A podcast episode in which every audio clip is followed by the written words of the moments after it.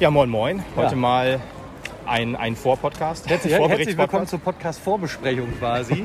Vor dem Spiel Genau, und vor dem Stadion. Großen Genau. Promi, Markus Höhner heute hier bei Genau. uns zu Hallo Gast. Lukas und Tobi, freue mich. Moin. Moin moin, Markus, wir freuen uns auch. Ja, wir, wir stehen hier gerade quasi vor der Hensch Arena. Ihr könnt es mit Sicherheit auch ein bisschen hören, so im Hintergrund in der Kulisse. Äh, die Fans trudeln gerade ein. Wir haben es kurz vor zwölf. In gut einer Stunde ist Anpfiff. Und äh, ja, wir wollen heute mal ein bisschen mit Markus drüber schnacken, was er glaubt, wie es denn für uns heute ausgeht. Wir sind ja im Augenblick so ein bisschen wenig optimistisch, was das angeht. Weil, weil ihr noch unter Schock steht, wie ich in der letzten Folge gerade eben übrigens auf der Zugfahrt hierhin noch gehört habe. Gut, das mit 60 war jetzt natürlich äh, etwas uncharmant, aber gleichermaßen muss man gerade feststellen, die, die sind natürlich auch über die Maße gut drauf. Ne? Ja. Das relativiert es natürlich auch wieder ein bisschen. Ja, also letzte Woche quasi, wenn man in die Tabelle guckt, war es halt noch ein Spitzenspiel, Erster gegen Dritter. Da sagt, sieht man auch, wie wenig die Tabelle im Moment aussah. Ja, genau. Und jetzt können wir eher darüber reden, dass wir doch vielleicht im Abstiegskeller Aber mittrudeln Nein, müssen. das- Aber nicht direkt zu pessimistisch. Ja. abwarten, abwarten. Also ich muss sagen, heute kommt ja ein Gegner zu uns, der ähnlich, ähnliche Qualitäten vielleicht mitbringt. Wie, äh, ja, also was ich sagen wollte, Ich Entschuldige die kurze Unterbrechung. Äh, frenetische Fans von Markus haben gerade plötzlich unser Podcast gestürmt quasi. Aber wir steigen jetzt ein, ein. Instagram-Kontakt, der auch über die Jahre hier entstanden ist. Also eine, eine große Fanin des SV Meppen. ja super. Ja. Ja, ich, mich würde mal interessieren, was ihr erwartet. Also ich bin jetzt vorbereitet, weiß, er kommt hier hin und was, was glaubt ihr denn, wie die Fans reagieren werden? Das ist ein Neidhart, ja. Auf Auf Christian Neidhardt, Neidhardt? Ja. ich glaube halt relativ positiv. Also ich weiß jetzt nicht, ob es zwanghaft irgendwelchen Applaus da noch gibt, wenn er auf dem Platz läuft, aber doch. es, Ja, wird auf aber- jeden, es wird auf jeden Fall keine Buhrufe geben. Darauf Nee. können wir uns, glaube ich, Ich sag mal, wenn, wenn die, man die Mannschaftsausstellung vorgetragen wird, dann wird ja auch der Trainer immer willkommen geheißen sozusagen. Und ich schätze mal, da gibt es so den einen oder anderen Applaus. Ähm, wie er hier gegangen ist, gab es ja unterschiedliche Meldungen sozusagen. Ich glaube aber eher bei den Fans ist er eher im Guten gegangen. Er wurde ja hier auch nochmal verabschiedet so nach, in der Corona-Zeit mit Bengalos und so. Äh, da ist man eher dankbar für die, für die sieben Jahre, die er hier gute Arbeit geleistet Das hat. Schlimme ist ja eher noch der kleine Raubbau, den er hier betrieben hat mit Theo, den er uns ja noch eben abgegriffen hat von den Frauen. Er war ja Trainer in der Genau. äh, ersten Einer der beiden Cheftrainer der, der Frauen, der Aufstiegsmannschaft in die Bundesliga, genau. Aber als Außenstehender würde ich jetzt wieder sagen, wenn du auf diese Zeit guckst, ne, was er hier geprägt hat, äh, dann, dann finde ich, muss in der Summe doch auch, also zumindest was Positives stehen Ja, bleiben. auf jeden Fall. Also ich, also ich, äh, ich glaube, bei, bei Lukas sitzt der Schmerz da auch tiefer Etwas, als bei etwas, mir. etwas. Genau, ich meine, er hat uns immer noch in die dritte Liga geführt und das auch sehr erfolgreich. Bei ihm war natürlich auch nicht alles Gold, was glänzt, aber eigentlich haben wir ihm viel zu verdanken, das muss man halt so Gegen sagen. welchen Gegner äh, seid ihr nochmal aufgestiegen? Das weiß ich auch Müsst ihr nicht. Christian Neidhardt fragen. Habt ihr da heute schon dran gedacht? Ehrlich gesagt nicht? Nee, ich Oh, heute noch nicht, aber im letzten hab da Podcast überhaupt wir noch nicht. drüber nachgedacht. Ja. Ja, okay, ich gar nicht, witzigerweise. Ja, aber das ist doch auch so skurril. Ne? Heute, heute kommt er wieder und er kommt ausgerechnet mit dem Verein, den Ja, er geschlagen geschlagen hat, den ihr geschlagen habt. Ja, witzig. Äh, Das stimmt, das habe ich so auch noch nicht gesehen. und das habe ich ja von euch gehört. Diesen Moment werdet ihr, glaube ich, auch Nein. euer Leben lang nicht vergessen. Das ne? ist richtig. Und es ist immer wieder schön, es gibt ja dieses Elfmeterschießen noch auf, auf YouTube und so. ich Das ist habe mir so. tatsächlich nochmal angeguckt. Ja, das, das kann man sich immer Jede- wieder gut es kommt jedes Jahr wieder zum Jahrestag. Und ich habe doch in einem Spiel tatsächlich rausgehauen, es war das linke Tor Ja. von meiner Position aus. Und dann hat Yannick Barkic auf dem Ü-Wagen den Finger gehoben bzw. ins Ohr gesprochen und hat gesagt, nein, da vertust du dich. Und dann habe ich noch geklugscheißt. Hat ich gesagt, nein, ich habe das Video gesehen. So, Hm, Ja, andere klar, Perspektive. klare Niederlage für mich. Ja, siehste, passiert. Ab, äh, klare Niederlage, das wollen wir aber heute hoffen, dass es nicht ist, äh, nicht für den SV Meppen passiert. Ähm, was ich vorhin sagen wollte, äh, ein, äh, trotzdem ein ähnlicher Gegner wie, wie 1860, so von der, von der Leistung könnte man sagen. Also äh, ähnliche Ambitionen, würde ich, würde ich Die sagen. Ambitionen sind definitiv da. Ob sie die gleiche Leistung bringen wie Der- der 1860, das wage ich zu bezweifeln. Der Saisonstart war ja auch ähnlich gut. Ich glaube, ein, aber ich glaube, das ein, die nicht über die Dauer ein Unentschieden und drei Siege. Ja, ist abwarten. Also die sind ja auch ein bisschen gebeutelt von, von ähm, ja, äh, Verletzungen.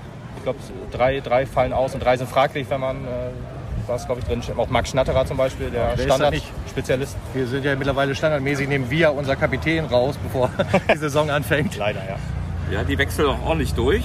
Ähm, ja, bin gespannt. Das ist, glaube ich, auf Augenhöhe hier heute. Hoffentlich, hoffentlich. Und ihr seid natürlich schwer einzuschätzen. Genauso wie du sagst, dass du gegen 60 gerade jemanden erwischt hast, der, der einen super Lauf hat. Mhm. Ist es bei Zwickau nicht der Fall. Und da habt ihr ja selber auch analysiert. Äh, es steht 3-0 drauf, aber Ja. Nur glorreich war es ja auch nicht. Nee, ne? genau. Deswegen, ich hoffe einfach, dass wir heute wieder den Kampf annehmen sozusagen, dass wir dagegenhalten. Gerade die Abwehr ist ja unser, unser großes Problem aktuell. Äh, die muss stabil bleiben und dann hoffen wir einfach, dass es heute ein guter Hoffen wir, dass was Zählbares gibt wird. am Ende genau, der 90 Ein Minuten. Punkt oder drei Punkte. Glaubt ihr, dass Kleinsorge hier jetzt nochmal funktioniert? Das ist ja immer so ein spannendes ähm, Kapitel, wenn du einen, der, der gut war, wieder Ja. zurückholst. Ja. Äh, Also im ersten Spiel, sein erster Auftritt, da ist er ja später eingewechselt worden. Da hat er echt guten Job gemacht, muss ich sagen. Das hat mir richtig gut gefallen. Letztes Mal jetzt halt nicht so am Dienstag. Na gut, das trifft ja auf alle zu in dem Fall. Genau, Mich wundert halt, dass er, dass er noch nicht fit für 90 Minuten ist. Wo ein Mirnes Pipic, der gar, gar kein äh, Mannschaftstraining hatte, der war sofort dabei und ist jetzt, vielleicht kriegt er heute mal eine Pause, englische Woche. Jetzt äh, das dritte Spiel, da ist es wahrscheinlich.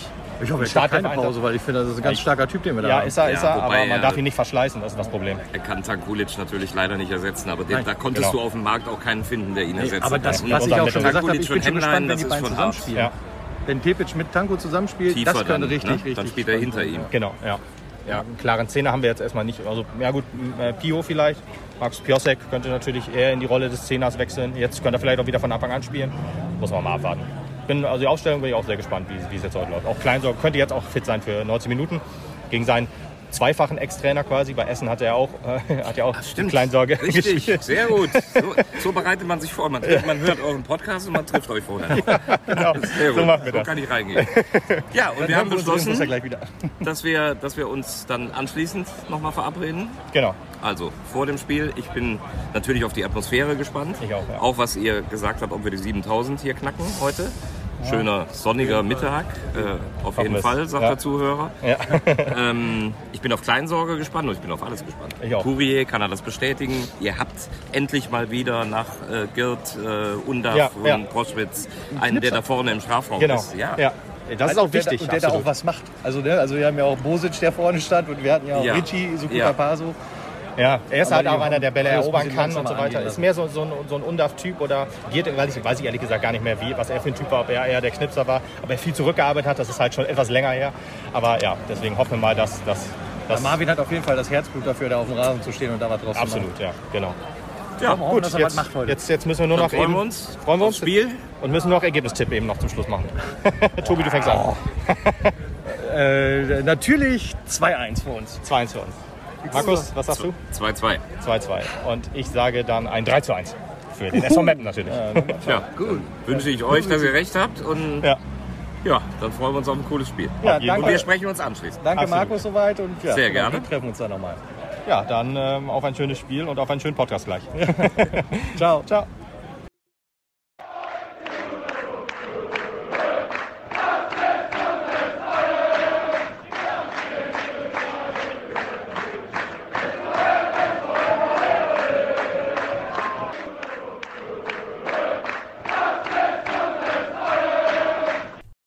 Podcast. Ja, und damit herzlich willkommen zu dieser vorhin schon im Teaser angekündigten Episode. Ihr habt uns gerade eben ja schon live quasi vom Spielfeld mehr oder weniger gehört. Und jetzt, wie versprochen, auch die Gesamtaufnahme des Podcasts hinterher mit unserem äh, Lieblingsgast Markus Höhner. Moin, Markus. Moin, moin, ihr beiden. Ja, und an meiner Seite natürlich wie immer auch der Lukas, den möchte ich nicht äh, vergessen zu erwähnen. Hallo Lukas. Ja, moin Tobi und moin Markus und moin liebe Hörerinnen und Hörer. Genau. Ich äh, möchte mich an, an erster Stelle erstmal bei dir entschuldigen, Markus, dass du so ein äh, langweiliges Spiel gestern im M sehen musstest. Da, äh, also Ja. das war ja nun auch nicht zu rechnen, dass es halt so ein langweiliger Sonntagnachmittag-Kick wird. Äh, also die 7000 haben wir nicht geknackt, aber die Leute, die nicht da waren, werden sich vermutlich ganz schön ärgern, was Ja. sie da gestern verpasst haben. Wir hatten Schützenfest in der Stadt, das große Hölting. Das größere hat aber in der Hedge Arena stattgefunden. Im Irrenhaus. Wahnsinn. Ja, also ich habe ja schon viele Spiele gesehen und gehe wirklich gerne zum Fußball, auch äh, kommentiere äh, leidenschaftlich gerne. Aber das war echt öde gestern, ehrlich. Also, Ja. Hat man dir auch angehört? Denn äh, in diesem Fall muss ich jetzt wirklich mal sagen, ich habe Recherche betrieben und mir Oh. das Spiel nochmal angeguckt. mein Beileid dazu, aber ohne Ton. nee, extra mit Ton, denn ich wollte ja auch wissen, äh, was, was du so von uns auch verwuschelt hast noch und so in deinem Kommentar. Du nimmst uns ja gerne als Vorbereitung, hast du gesagt. Und äh, da habe ich gesagt, ja gut, dann lausche ich jetzt halt auch nochmal eben dadurch. Und äh, habe mir auch sehr gerne, das klingt jetzt ein bisschen böse, ne? aber ich habe auch sehr gerne das Gesicht von Christian Neiter nach dem Abpfiff Oh. angesehen. Aber das war ja schon so ein spannendes. Thema, was wir vorher gesprochen haben. Ähm, wir haben ja schon sieben Minuten vor diesem Spiel aufgezeichnet und das finde ich gerade auch so das äh, Authentische. Guck mal, wie wir da geredet haben und keiner von uns dreien hat auch nur leise geahnt, was das wieder für ein Spektakel geben würde. Ne? Ähm, Also kann ja auch keiner ahnen. Und da sieht man wieder, wie unberechenbar dieser gerade Drittliga-Fußball ist, äh, was alles gehen kann. Und wie ein, ein Spiel in seiner individuellen Geschichte eine völlig skurrile Entwicklung nehmen kann, aber das werdet ihr sicher gleich äh, ja. äh, Schritt für Schritt durchgehen muss ganz ehrlich sagen, nach 47 Sekunden habe ich gedacht, hoffentlich behält Markus recht mit seinem Tipp von 2 zu 2, weil also auf, auf irgendwas Positives habe ich nach 47 Sekunden nicht mehr gehofft. Also ich hatte doch recht mit meinem Ergebnistipp. Ich habe doch 3 zu 1 pro Halbzeit getippt. Ja. Erinnert ihr euch doch noch, oder? pro Halbzeit. Dass ja. ich das genauso gesagt habe. ja. ja, aber Jetzt, gestern war doppelter Sonntag, alles verdoppelt, ja. ja, doppelt oder nichts war das Motto, genau. Ja, aber es war ein äh, sehr, sehr verrücktes Spiel, was, äh, wie du schon richtig sagtest, erster Freistoß äh, so klar abseits, dass es dann eigentlich schon kein Abseits mehr sein konnte, sozusagen. ähm, ja, äh, aus äh, wirklich im Stadion hatte man sich wirklich am Kopf gekratzt und gesagt, hä, das muss er doch abpfeifen. So klar kann man nicht im Abseits stehen. Aber man hat den Linienrichter so ein bisschen angesehen, dass ihm das fast leid tat, das äh, Tor zu geben. Und äh, Stefan Krämer war ja auch noch bei ihm, hat sich dann auch noch beschwert, in Anführungsstrichen, hat gesagt, doch klar Abseits, hat dann auch, auch wieder Größe gezeigt. Das kenne ich eigentlich so von Trainern selten, dass er dann sagt, hinter, also jetzt nicht nur auf Neidhardt bezogen, sondern wirklich generell, dass er dann hinterher wirklich sagt, es tut mir wirklich auch leid, dass ich so den Linienrichter angegangen bin. Ich habe mir das hinterher angeguckt, es war ganz klar kein Abseits. Und fand ich dann auch schon groß, das dann auch mal eben zu sagen. Gut, ist nach einem 6-2 vielleicht auch immer einfacher, als wenn du jetzt 1-0 verlierst zum Beispiel durch so ein Tor, aber trotzdem, Stefan Krämer ähm, doch Größe gezeigt in dem Fall. Also wirklich, wirklich stark im Interview hinterher. Wir, wir sprechen ja nichts ab, bevor wir hier auf Sendung gehen. Du, du hast jetzt gerade ungefähr eine Minute gesprochen und hast immer wieder gesagt, äh, das war ja klar, äh, eine klare Abseitssituation, ne? Und hast das ja. immer wiederholt. Und ich habe gerade kurz gezuckt und habe gedacht, sag mal, hast du irgendwas falsch gesehen? Äh, vielleicht bei dem Freistoß. Ich habe mir nämlich nur immer wieder die Szene angeguckt, wie Martinovic angespielt wird. Und da war mir jetzt klar, dass es kein Abseits war. Äh, das habe ich nicht aus der Totalen gesehen, aber nach einem Zeitlupe, aber wie du es gerade verkauft hast, ja. habe ich tatsächlich erstmal gedacht, ey, sag mal, hast du was übersehen? Aber nee, nee, ich, ich jetzt, er wollte schon wieder offline gehen. Pass auf. Nein, ich meinte, ich habe das, ich habe so hat das jeder im Stadion wahrgenommen. Also so habe ja. ich das wahrgenommen und wahrscheinlich auch wirklich 90 Prozent äh, oder 95 Prozent der Mappen, ne? Ja, ja, genau. Und dann, dann, man hat nur darauf gewartet, dass der, dass der äh, Linienrichter die, die Fahne hebt und ja, hat er nicht. Und der Tor, ach, der, der ähm, Schiedsrichter hat dann auf, auf, ja, auf den Punkt gezeigt und gesagt, das Tor zählt. Und dann hat man sich wirklich sehr, sehr stark am Kopf gekratzt, sozusagen. Aber da sieht man die Tücken einer solchen Geschichte. Du hast mir das ja gerade wirklich so verkauft, als ob das doch abseits war. Und ähm, nein, aber die, die Szene Wagner auf Martinovic, die hat man sich klar angeguckt mit bildlichem ja. Material und dann hat man gesehen, Fassbender hebt das hinten auf. Und genau. äh, du hast mich jetzt aber dahingehend verunsichert. Was wir nicht mehr kontrolliert haben, äh, war, war vielleicht eine Abseitssituation bei dem Freistoß von Le Beau. Weil da hätte ja auch äh, schon ja. was sein können, theoretisch.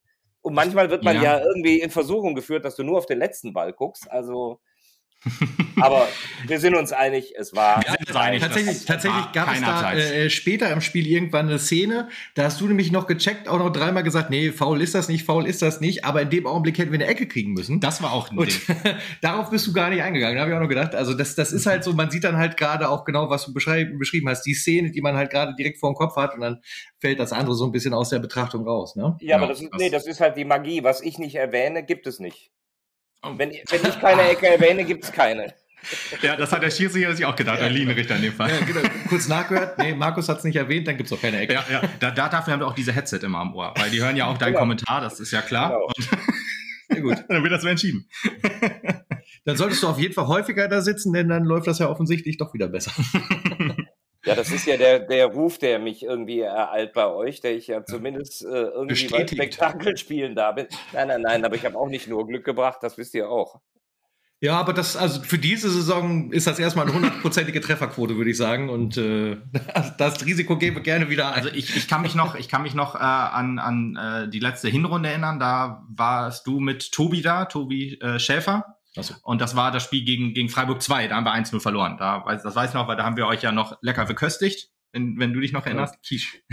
Ja, absolut. Äh, hausgemachte Ware wurde geliefert. Wir haben noch ein Foto gemacht. Äh, genau, aber, genau. aber du musst ja vor der Community jetzt bei meinem aktuellen Image musst du nicht darauf hinweisen, dass ich, dass ich solche miesen Spiele auch kommentiert habe. Ja, das können wir ein bisschen unter den Tisch kehren. okay, okay. Also Dann reden wir lieber über das 6 München Standard äh, Höhner-Ergebnis quasi für die Heimmannschaft an der Stelle. Ja. Ähm, Gut, wir können ja mal ein bisschen weiter erstmal aufs Spiel eingehen. Also äh, das, das Problem war ja dann natürlich auch, das Publikum war nach 47 Sekunden dann erstmal ein bisschen gebrochen. Wer ja. hat es auch anders erwartet? Also es war auch eine schlimme Stimmung dann die nächsten Minuten da. Ja. Man kann es ja. auch keinem übel nehmen, sage ich mal, nach dem 1860-Spiel. Und ähm, dann hat die Mannschaft auch wirklich erstmal eine Weile gebraucht, um sich aus diesem Tief rauszuarbeiten. Aber positiv erwähnt, sie haben sich halt deutlich rausgearbeitet. Das ist halt etwas, was wir halt in der Vergangenheit auch schon ganz anders gesehen haben. Ne? Schlimme Stimmung würde ich kurz relativieren. Ähm, nicht jetzt, dass ähm, schon, ich sag mal, Buhrufe oder irgendwas kam oder nee. gepfiffen wurde, aber es gab halt so eine, es war so eine gewisse Regen, Regeneration, nee, Reg ja, also eine, eine, eine Niedergesch Resignation. Resignation. Schwierige Wörter. Ja. Das, so, also. das, das, das, solltest du rauslassen. Jeden Podcast muss ich jetzt irgendwie Fremdwort von dir korrigieren. Beschränk dich auf. Ja, sprechen ist nicht so mein Ding.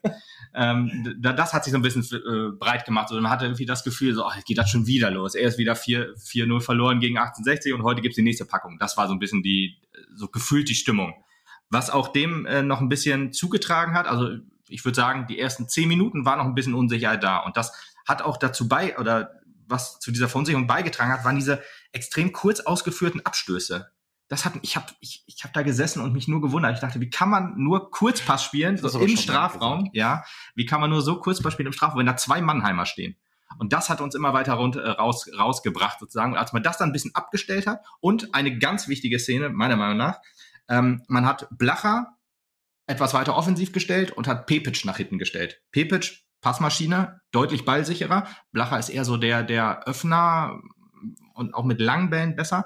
Pepic gefiel mir da besser, weil der hat das dann etwas, er hat ein bisschen Sicherheit reingebracht. Und dann wurde das Spiel nach und nach besser. Ich würde sagen, nach zehn Minuten, dann haben wir das abgeschüttelt und dann wurden wir etwas stärker. Also Mannheim war auch noch die ersten, ich glaube, im Interview hatten, äh, Knight hat dann immer gesagt, wir hatten gute 20 Minuten, so ein gutes Spiel gekommen. Würde ich auch unterschreiben, aber nach 10 Minuten wurde Mappen immer ebenbürtiger und dann auch besser zum, ja, Schluss hin quasi.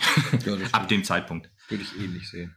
Deswegen, also dass, dass, dass wirklich ähm, Pepic zurückgegangen ist, das könnte ich mir auch fast schon vorstellen, dass es also auch so ein kleiner Punkt war, der dem Spiel sehr, sehr gut getan hat. Das ist ja eigentlich auch viel mehr seine Position. Die hat er ja sein Leben lang gespielt. Ja. Er ist ja eigentlich ein klassischer Sechser. Er ist jetzt bei euch durch die Tankulic-Geschichte, ist er ja so ein bisschen äh, Richtung 10 geschubst worden, ähm, was äh, Krämer ja jetzt dann geändert hat und, und Piosek praktisch auf die Position gestellt hat.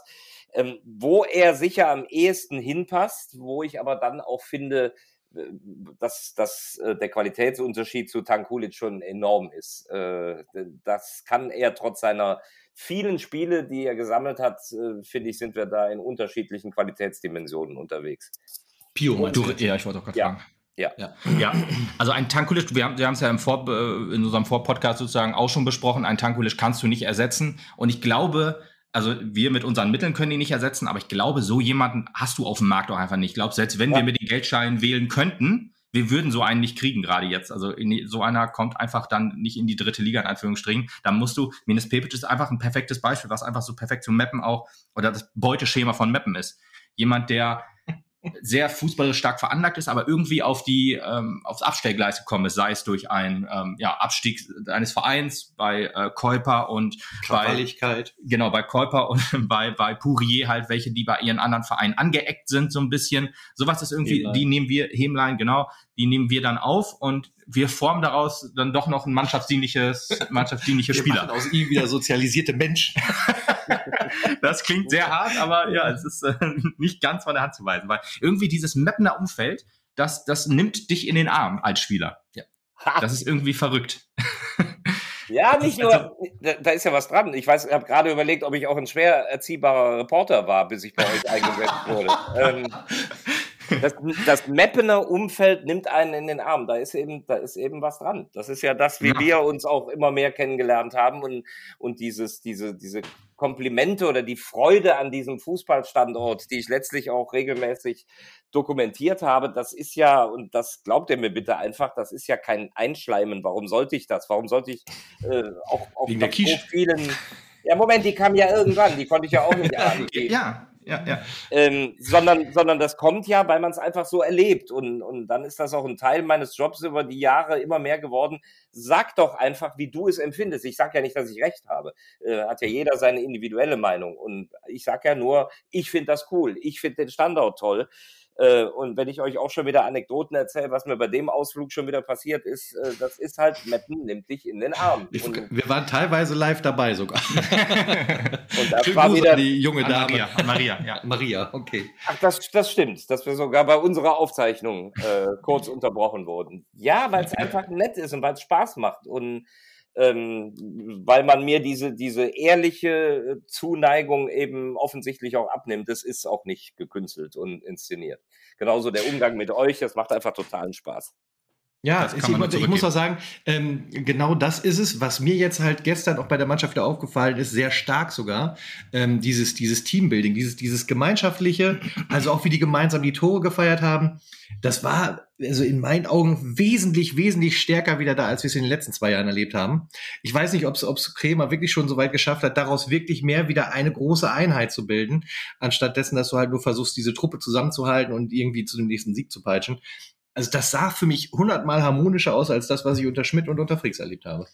Ja gut, äh, unter Schmidt und unter Frings ist trotzdem der Fußballstandort Meppen ja jetzt kein anderer so geworden. Nee, so nein, richtig. nein, aber ich meine dieses genau dieses in den Arm nehmen, dieses ja, Teamfeeling ja. und sowas alles. Ich fand, also zumindest gestern, ich meine klar, so ein 6-2, das lässt sich auch leichter verkaufen in der Mannschaft, aber es kam halt auch bei, also zumindest bei mir als Betrachter halt deutlich stärker rüber als das, was ich in den letzten Monaten erlebt habe. Ja, ich, ich sag mal so, ich glaube, wenn wir jetzt diesen Podcast letzte Saison in der Hinrunde aufgezeichnet hätten, hättest du was anderes gesagt. Hättest du gesagt, jo, unter Schmidt läuft das auch wieder, das Team ist viel mehr zusammengekommen als vorher unter Frings dann sozusagen, weil es da einfach lief. Es muss sich jetzt über die Zeit entwickeln. Ich ja. weiß auch noch, dass wir vor ein paar Wochen noch gesprochen haben, die Mannschaft hat ein bisschen Leaderprobleme. Keiner will jetzt irgendwie vorangehen, wenn es mal schlecht läuft, da gerade nach den Oldenburg Spiel und nach jetzt 1860 haben wir es glaube ich nicht gesagt, aber gerade Oldenburg war jetzt so ein Zeichen, wo du dann auch früh ein Gegentor gekriegt hast dann aber komplett eingebrochen bist. Jetzt hat man es besser gemacht. Also es wächst mehr zusammen, da würde ich, da würde ich dir hundertprozentig zustimmen. Ist ja auch noch früh in der Saison, ne? Neuer Trainer, ganz viele neue Spieler und so weiter. Und ähm, ja, diese Charaktere formen sich jetzt so langsam zu einem Team und wahrscheinlich formiert sich dann auch der ein oder andere Leader, Führungsspieler ich mein, mit heraus da hilft ja auch sowas wie, wie Abifade, der ja gestern im Interview über sich selbst halt noch gesagt hat, dass er privat halt auch eher so der lustige Typ ist, der immer gut gelaunt ist und der versucht ja. irgendwie locker, locker drauf zu sein und Spruch zu machen. äh, da habe ich gesagt, yo, so einen, den brauchst du halt auch da. Du brauchst halt keinen, der irgendwie genervt ist, sein eigenes Ding durchzieht, nach Hause fährt und schlecht drauf ist oder wie auch immer, sondern so, so, so, so ein Typ, der bringt natürlich auch eine ganz andere Stimmung in die Mannschaft. Ne? Absolut, ne? ja. Natürlich auch noch, wenn er halt äh, äh, drei Tore macht. Drei Tore macht. also be bevor wir endgültig zur Abifade kommen, ähm, nur noch mal gerade zu dem, was ihr sagt, äh, atmosphärisch, ne, wie, wie das zusammenwächst. Man muss natürlich aufpassen, jetzt nach so einem Spiel, wo alles so gut gelaufen ist, äh, mhm. natürlich sieht man jetzt erstmal, oh, ist ja alles gut, ist ja alles ja. gut. Trotzdem glaube ich, wenn man, wenn man sich äh, diesen Fußballstandort anguckt, wie passte gefühlt ein Thorsten Frings mit seiner Art und Ausstrahlung zu dem, was wir hier beschreiben. Da habe ich mich ja ganz früh ja. äh, auch geäußert. Ja, du lachst, weil da habe ich mir auch schön die Finger verbrannt. Äh, da kamen auch einige Grüße und das wurde mit Thorsten Frings, das nur mal zur Aufklärung. Ich habe ihn dann irgendwann in Köln persönlich darauf angesprochen. Ähm, das war damals bei unserem Podcast. Ähm, dann habe ich ihn persönlich darauf angesprochen und es gab mehrere klärende Gespräche, noch in der letzten Zweitligasaison in Bremen nochmal so die Andeutung, aber äh, in Ordnung. Also es war in Ordnung. Aber äh, ich hatte früh das Gefühl, dass er nicht passt und trotz der erfolgreichen Hinrunde ist es die Wahrheit, dass ich auch fand, dass Rico Schmidt nicht zu euch passt. Ähm, das ist natürlich, wenn dann so ein Erfolg da ist, muss man auch sagen, du hast ja nicht alle, weil es funktioniert ja. Aber wenn du die, die menschliche, so diesen, diese, das Kollektiv eines Fußballvereines mit seinem Umfeld, mit allem, was so funktionieren muss, ähm, dann würde ich sagen, ist Krämer einer, der gefühlt immer über den Teamgeist kam, immer über äh, wir halten zusammen, wir gehen anständig mit um, miteinander um. Er geht auch anständig mit den Medienmenschen um, mit allen. Mhm. Äh, dann habe ich das Gefühl, dass er passt. Wenn ich so diese Analyse vorantreibe, dann denke ich mir komischerweise, bei dem Neidhardt hätte ich irgendwie gar nicht so sehr gedacht, dass er so genial dahin passt. Äh, aber da war es anders. Also da hat halt ja, irgendwas. Neidhardt ist reingewachsen, ne? Also der hat ja, der, der hat ja den Verein von klein auf mitgenommen und dann irgendwann liebst du das halt so wie dein eigenes Kind, sage ich jetzt mal ganz dramatisch. Frings war ja auch für uns halt eher so, ob das nicht eher der Sponsorman ist, also ein Name, mit dem du vielleicht versuchst, noch irgendwelche Gelder klar zu machen, ob das wirklich die richtige Trainerwahl ist, das stand ja für uns auch eigentlich direkt von Anfang an eine Frage. Und äh, bei Kremer bin ich voll bei dir. Wie er sich verkauft, wie ich ihn erlebe, wie er sich äußert.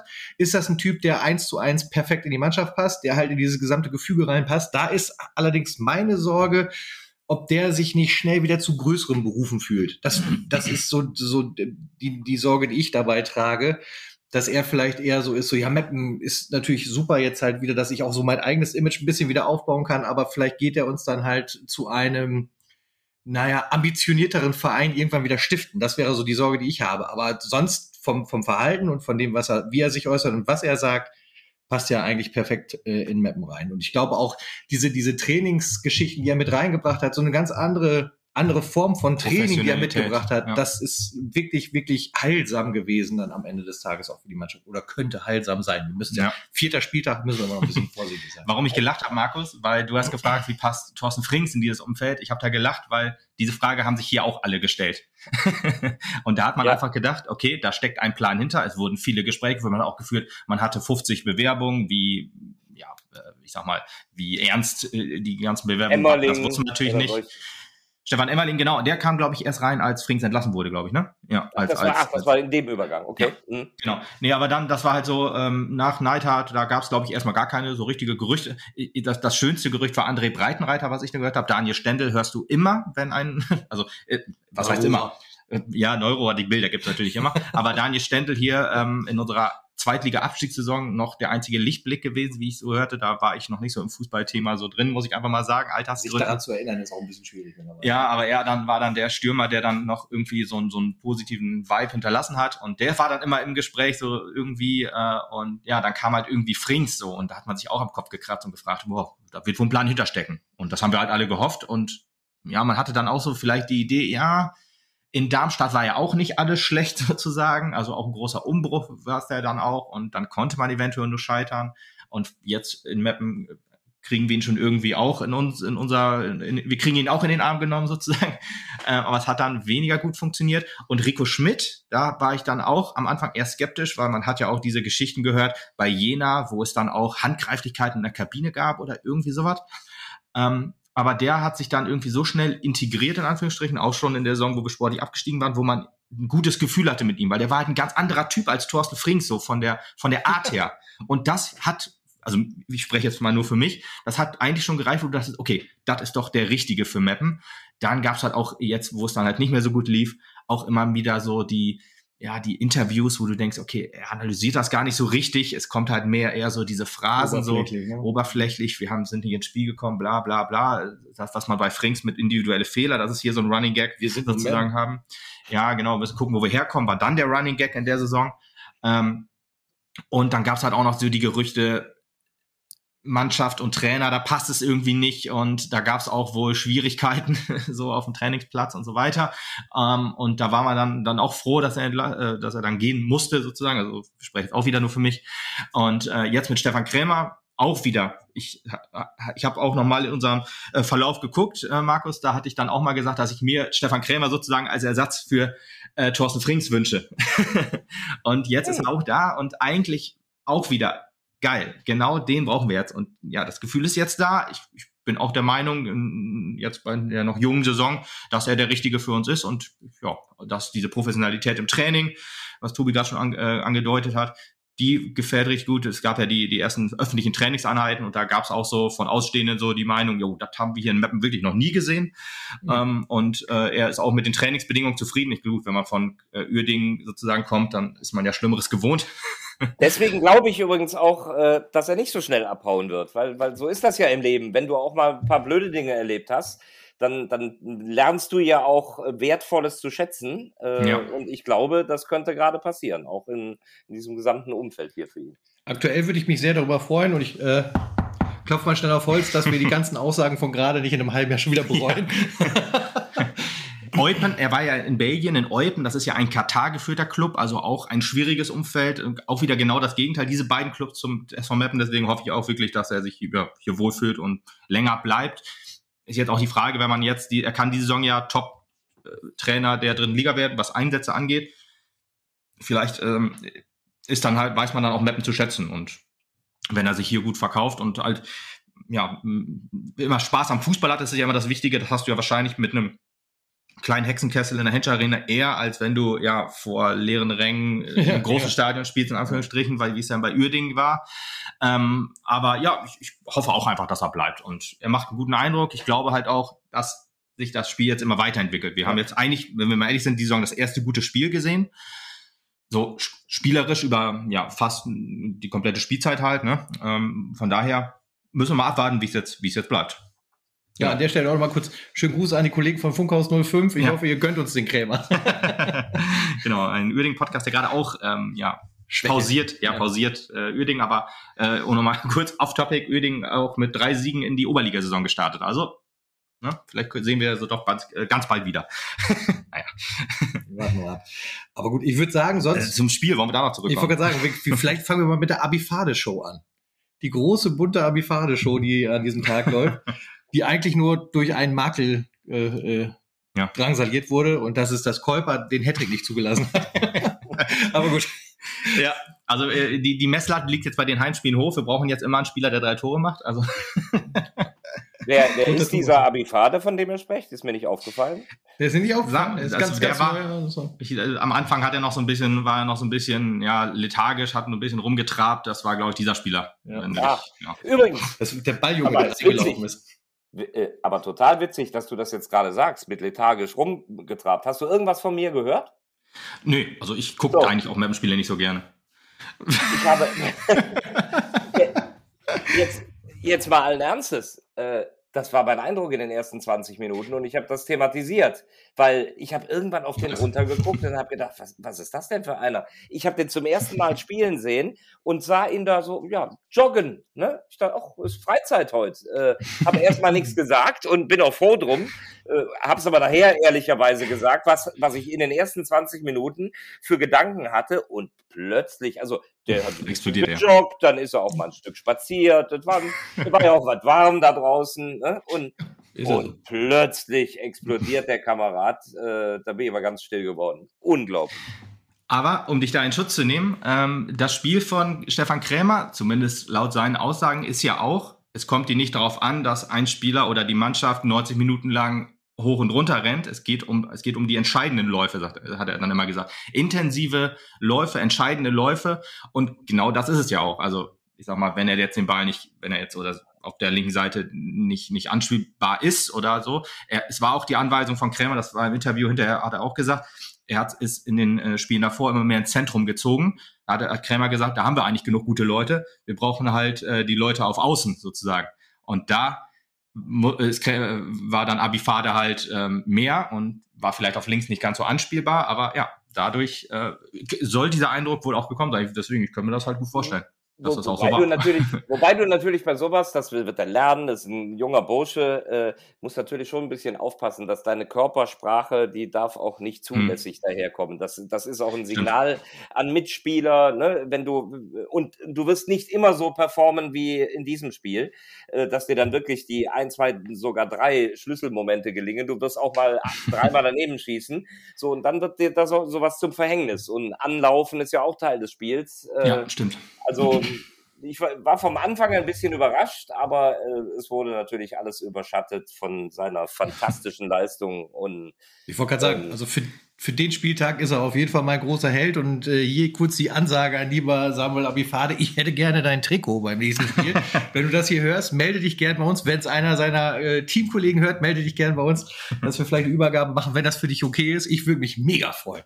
Ja. Ich habe ich hab ihn, als er, als er das erste Mal auf dem Platz stand, schon gesagt, das wird, glaube ich, ein guter. Und jetzt hat er mir auf jeden Fall zumindest an Spieltag viel recht gegeben. Ob er es beibehält, da bin ich voll bei dir, Markus. Da wird es halt Höhen und Tiefen geben. Er hat ja in der zweiten Halbzeit auch noch einen einfach so übers äh, oh, Baller, du also. Wahnsinn. Er war ja nicht in der Nähe des Tores. ähm, aber also, also jetzt ist er erstmal mein großer Held. Ich würde mich auf jeden Fall freuen und da siehst du auch immer wieder, wir haben vorher drüber geredet, was glauben wir, wird's ausgehen. Du denkst nach der ersten Minute, oh, das ist aber jetzt ein, ein mhm. hartes Ding. Äh, ich finde, man hat der Mannschaft auch angemerkt, dass sie äh, schon erschrocken war, dass sie kontrolliert wurde ja, äh, vom ja, SV ja. Waldhof. Du, du hast recht, nach zehn Minuten kamen sie etwas mehr ins Spiel, aber äh, ich habe so wie Christian Neiter das daher auch gesagt, so die ersten 20 Minuten hatte ich das Gefühl, keine Chance heute, das gibt nichts. Äh, da war der eine Abschluss sechs Meter drüber, ähm, aber äh, es schien zu klar zu sein. Und wie dann. Da bist so schon Mitleid mit uns. Äh, ja, also in dem Sinne, die Entwicklung war sehr eindeutig. Äh, ja, kann ich Und verstehen. wie, wie dann eine, eine Spielszene, so ein Spiel auch völlig aus dem äh, Gleichgewicht bringen kann, äh, äh, das ist ja unfassbar. Und vor allem, dass du dann als Auswärtsmannschaft, die führt, so hoch stehst, dass du ausgekontert wirst. Äh, das tut natürlich dann aus äh, Waldhofs Sicht doppelt weh, aber dieser Konter, sowas von Extraklasse Fassbänder wieder genau in den Raum reinspielt. Und dann zündet dieser Abifade ja auch in, mit einer Dynamik, die ich eben nach den Eindrücken der ersten 20 Minuten im, im Leben nicht für möglich gehalten hätte. Und das war natürlich der glatte Wahnsinn. Ja, das sind diese intensiven Läufe. Da hat er dann witzigerweise auch direkt das Zentrum genommen, was ja eigentlich die Ansage war, eher die Außen zu beackern. Aber ja, gegen drei Leute eine, ja, die Körperdrehung hatte ich, hatte ich erst gesagt, aber eigentlich ist er ja nur an dem, an dem, an dem Waldhöfer ja quasi nur vorbeigesprintet. Ja. Und ja. dann auch im Stadion hat man gedacht, als sich den Ball zuletzt vorgelegt hat, oh Gott, warum hat er nicht sofort abgezogen und dann einfach perfekt ins, ins, ins, ja, lange Ecke ge, gepasst, quasi war ja kein richtiger Schuss, also von daher wirklich überragend. Und genau, ab der 23. Minute nahm das Spiel den positiven Lauf für uns. Ich fand halt, davor war es halt mehr so ebenbürtig, wir haben uns geschüttelt und waren, weil, weil Mannheim hatte eigentlich nach dem 1-0 auch keine Chance, sich herausgespielt, auf, auf das 2 0 zu gehen.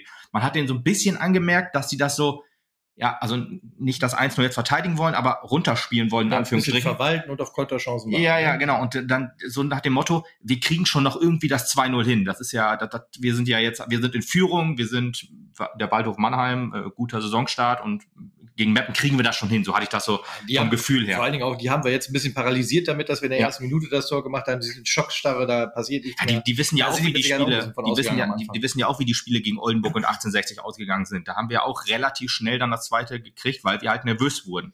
Daran wurde jetzt aber gearbeitet. Und auch ein Steffen Puttkammer, ein Jonas Fedel, die von uns auch immer ja, kritisiert werden, ähm, mal mehr oder weniger ja, vor allem sind, Putti hat in den letzten Wochen ordentlich abgekriegt und der hat eine wirklich gute Leistung. Ja, absolut, also wirklich auch sagen, die beide haben dafür gesorgt, dass halt das jetzt nicht passiert ist, dass halt ein zweites Tor halt erst sehr spät gefallen ist und das auch sehr, sehr glücklich für den Waldhof. Muss man ja auch sagen, beide Tore sind wahrscheinlich in, in, also so gefallen, wie sie normalerweise nicht fallen. Also also die in dieser Saison nicht mehr fallen, sage ich jetzt mal so, waren jetzt halt keine, keine Überchancen, das war ja halt sehr viel Glück dabei, dass wir dann beim 1-0 sehr, sehr pennen und dass beim 2-0 oder beim 4-2 keiner mehr hingeht, quasi. Das ist ja eigentlich was, was in der Saison wahrscheinlich so nicht mehr passiert. Und alles andere haben wir ganz gut hingekriegt. Natürlich auch ein Jonas Kersken im Tor, auch zwei, dreimal sehr, sehr stark gehalten. Ähm, vielleicht können wir auch gleich noch über die Elfmeterszene reden in der zweiten Halbzeit. Ähm, aber ja, eigentlich haben wir das Spiel immer mehr in den Griff bekommen, sozusagen aber auch da weißt du, dass der Martinovic zwei Chancen hat. Äh, wenn, wenn er eine von denen reinmacht, dann kann sowas Klar. in dieser Phase auch kippen. Ne? Ja, das ist natürlich richtig. Deswegen meine ich ja, also diese eine Szene, das war ja da, wo, wo er Dombrovka abgehauen ist, wo man auch mhm. dachte, uff, jetzt äh, wird es eng, aber er hat, er hat sich in eine schlechte Position gebracht. Kersken hat das super dicht gemacht. Aber klar, wenn der natürlich einem mehr ins Zentrum geht, dann macht er den wahrscheinlich auch. Und das war halt, ja, irgendwie, irgendwie hatte man nicht so das Gefühl, dass, dass, dass das Spiel jetzt tatsächlich noch kippen kann. Ich weiß gar nicht, war das nach dem, das war nach, das war in der zweiten Halbzeit nach dem, also noch vor dem 4-1, oder? Ja. Äh, ja. Ja. Ja, ich glaube, ja, 3-2 kann ihn. Ja, ja. Da gab es noch zwischendrin, auch da gab es noch zwischendrin diesen, diesen Uwe Seeler Gedächtniskopfball von ihm, den, ja. den Kersken über die Latte gelenkt hat. Ja, genau. Äh, aber nur noch mal gerade zurück zur Anfangsphase, bin da komplett bei dir. Die haben das so ruhig gespielt mit 1-0, diese 20 Minuten eine Dominanz, ohne, genau wie du sagst, ohne letztlich eine, eine Chance sich zu erspielen. Und, und das für mich sah das auch so ein bisschen schon aus wie Spitzenmannschaft. Lassen jetzt schön mit Führung, lassen den Ball laufen und suchen, wann haben sie irgendwo ihre Lücke. Äh, ja, genau ist ein gutes Konzept, wenn man dann nicht so einen Konter kassiert. Das war dann, ja. Das war, das war wirklich so ein Game Changer. Das, das, das stimmt auf jeden Fall. Ich habe auch lange überlegt, Ja, sag ja, genau. Äh, ich finde ja, Christian Neidhardt war ja insgesamt erstmal relativ lange sehr unbeeindruckt am, am, am Seitenrand. Ne? Also der saß da in seinem Stuhl und hat das erstmal alles sehr lange über sich ergehen lassen, bevor er sich dann mal wirklich auch geregt hat, ja, ja. fand ich. Also auch das 1-1, das hat ihm überhaupt nicht geschockt und auch das 2-1 hat ihn erstmal gar nicht geschockt. Dann, dann irgendwann. Okay, das ist krass. Also ich habe ihn nicht so beobachtet. Irgendwann wurde er nervös. Ich habe da halt immer wieder drauf, man hat so einen Blick noch für seinen alten Trainer. Also ich zumindest habe da, ich gucke da gerne mal hin, was die dann äh, so machen, weil mich halt auch interessiert. Frings ist ja auch so ein emotionsloser gewesen, wenn wir ein Tor geschossen haben und so. Und deswegen habe ich auch bei Schmidt immer drauf geachtet, feiern die jetzt auch mit, dass die Jungs mal ein Tor schießen oder nicht.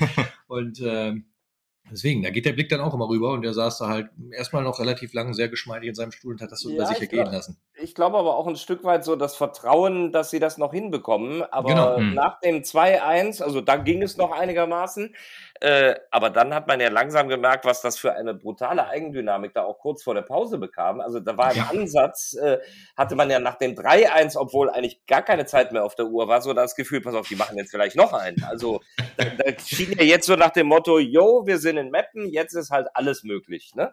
Äh, Mit Blick auf die 90. Minute auch nicht unrealistisch. nee, genau. Das ist der Wahnsinn. Das war wieder wie bei dem 5-3 gegen die Bayern, dass dann plötzlich alle rennen und in, in der Abschlusssituation 4 gegen 1, aber dieses Spiel verführt einen ja nicht chronologisch vorzugehen, sondern immer wieder zu gewissen ja, die, Momenten zu kommen. Ja. Dieses, ist ja auch in Ordnung. Nee, und auch diese Käuper-Geschichte, das ist ja, Stefan Krämer hat ja nachher ehrlicherweise gesagt, als er für den Wechsel gefeiert wurde, hat er gesagt, da, da kann ich ja nichts für. Das ist ja, Blacher wir mussten Blacher rausnehmen und der geht da gerade raus und der geht rein und dann ist es ja schon crazy ohne Ende, dass dann der Käuper so dasteht, ne?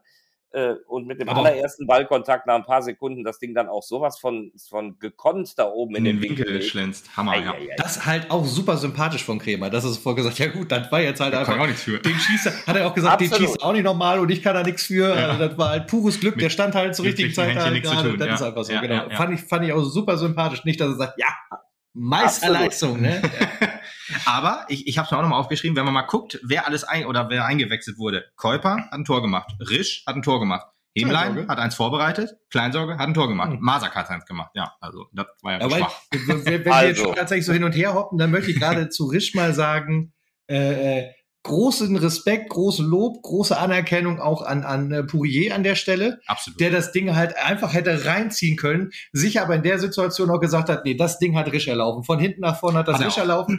Ich tackle das wieder rüber, damit er das Tor äh, zugeschrieben kriegt. Und das fand ich eine sehr coole Sache. Habe ja. ich mit, auch mit ganz viel Interesse verfolgt. Als Hemmlein das Ding so, so halbe Strecke war, habe ich gedacht, was macht er jetzt? Ne?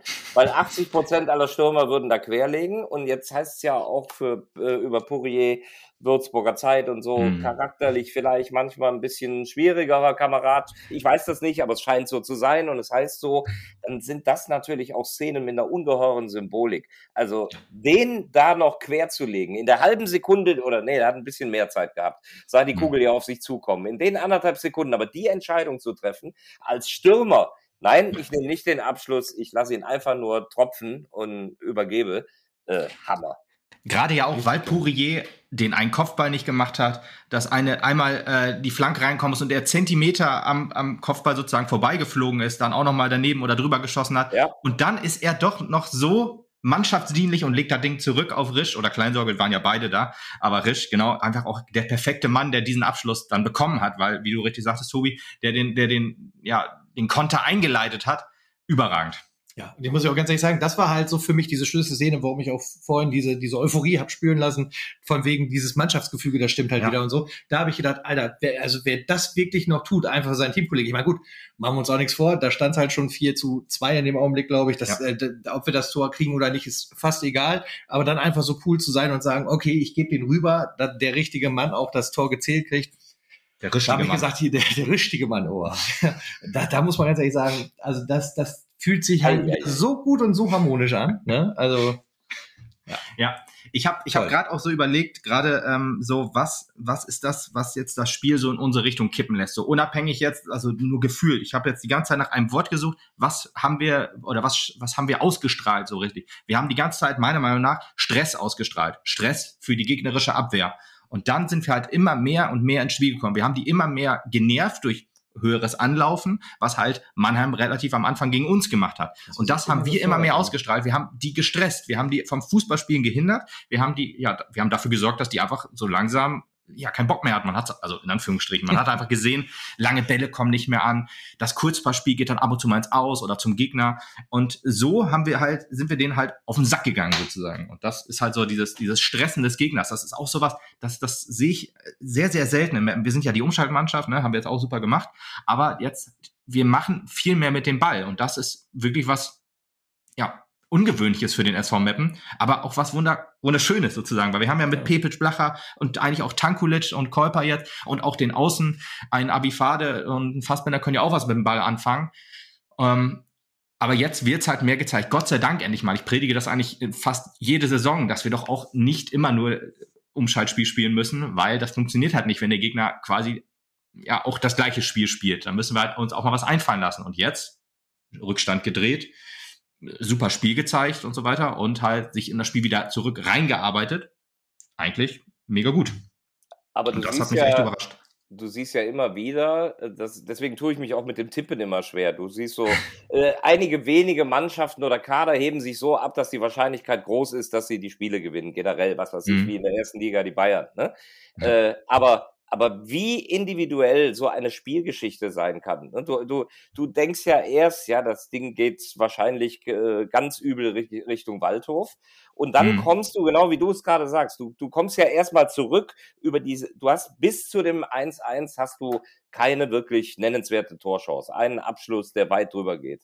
So, ja. diese eine Szene, die aber dann in Perfektion auch gespielt ist, die bringt dich erstmal zurück in das Spiel. Und dann sind das doch diese Prozesse, die, die ja alle aus dem Sport kennen oder alle aus dem normalen Leben. Dir ist was gelungen, du entwickelst mehr Selbstvertrauen. Der kleine Abifade wird immer frecher und der, der, der, der flog ja fast. Ne? Der ja. zieht natürlich die anderen auch mit. Ne? Und dann kam dieses, äh, dieses Stressen immer mehr da rein, äh, sehr über Glücksgefühle, über das zweite Tor, über wir sind ja heute die Verrücktesten. Und dann kommt der Käuper mal auf den Platz und hält nur einmal den Fuß hin und landet auch im Winkel und plötzlich geht alles und äh, unglaublich. Und dann dieses Bild bei diesem Kontertor hinten raus, vier gegen eins, wie die gerannt sind, ne? Und so nach dem Motto, nein, der pfeift gleich ab, wir wollen noch. Ähm, ja. Das war schon krass. Also ja, dieses, dieses, dieses Wir wollen noch ist auch ein guter Punkt, ehrlich gesagt, weil ich habe auch so gedacht, schon mal, wenn man jetzt Oldenburg, das erste Spiel gegen Oldenburg sich anguckt, wir führen 1-0, und wollen das eigentlich nur 1-0 retten über die Zeit. Wir haben danach auch nicht mehr so viel gemacht. Klar, die gelb-rote Karte und so, dann wurde das Spiel natürlich auch nochmal ein anderes, ganz klar, aber ich sag mal, Zeitpunkt 1-0 bis gelb-rote Karte. Hatte ich da auch immer so das Gefühl, Gott sei Dank kommt von dem Gegner nicht so viel, aber von uns kommt nach vorne auch nicht mehr so viel.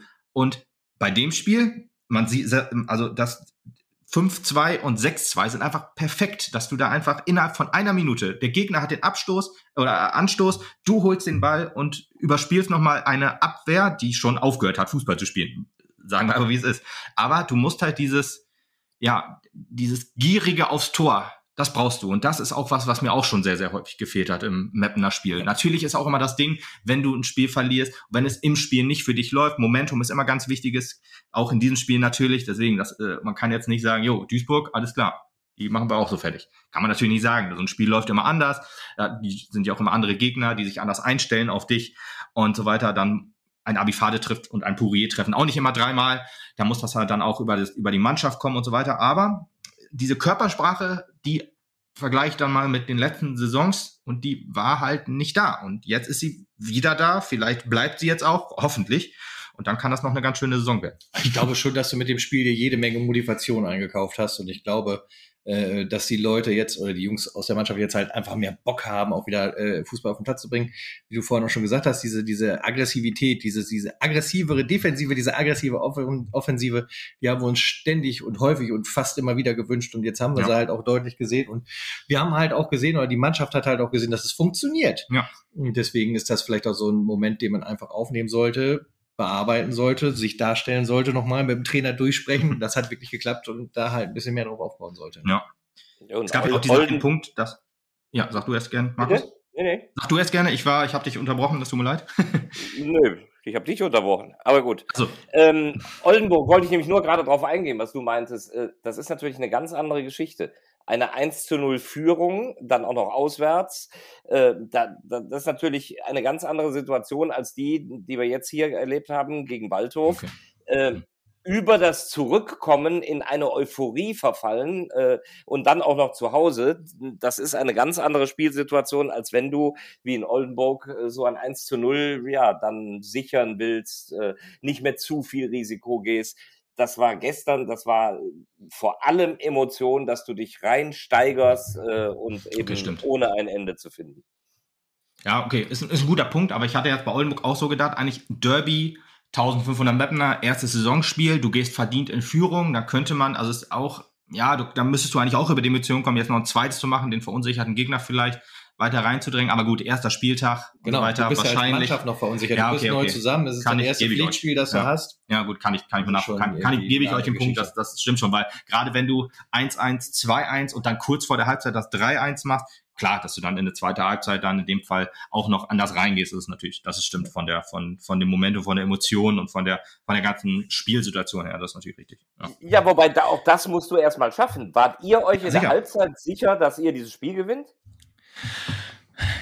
das ist boah, halt auch die Frage. Ist schwierig.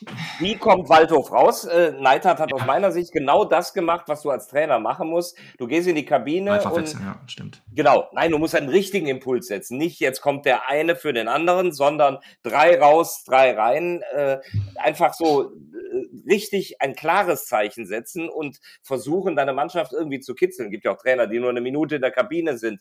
Äh, da da mhm. weiß dann der Trainer am besten, wie er es bei seiner Mannschaft macht. Aber ein, ein Signal setzen, dass du sagst, so, jetzt geht ihr raus und äh, zeigt was anderes. Aber das haben sie eben bis auf diese Martinovic-Chance äh, letztlich in der ersten Viertelstunde nicht auf den Platz bekommen und dann ist vorbei. Stimmt. Aber ich war mir nicht sicher, dass das.